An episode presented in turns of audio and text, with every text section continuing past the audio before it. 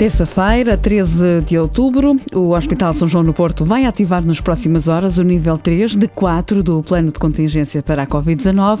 Fica assim suspensa parte da atividade cirúrgica programada, uma ativação que surge em resposta à necessidade de aumentar as áreas de internamento dedicadas à pandemia e ao fluxo no serviço de urgência. O selecionador nacional admite que Cristiano Ronaldo tenha sido infectado com Covid-19 fora da cidade de futebol em Oeiras, onde a equipa tem estado a preparar os jogos para a Liga das Nações, até porque têm estado isolados desde há uma semana. São palavras de Fernando Santos na antevisão ao jogo de Portugal com a Suécia para a Liga das Nações, amanhã em Alvalade, às 7h45 da noite.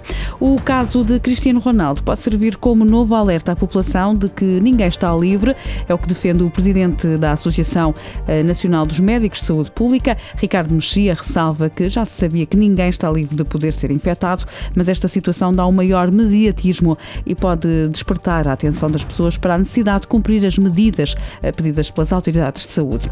Portugal contabiliza hoje mais de seis mortos relacionados com a Covid-19, 1.208 novos casos de infecção. Nas últimas 24 horas, mais 39 pessoas foram internadas e mais quatro nos cuidados intensivos.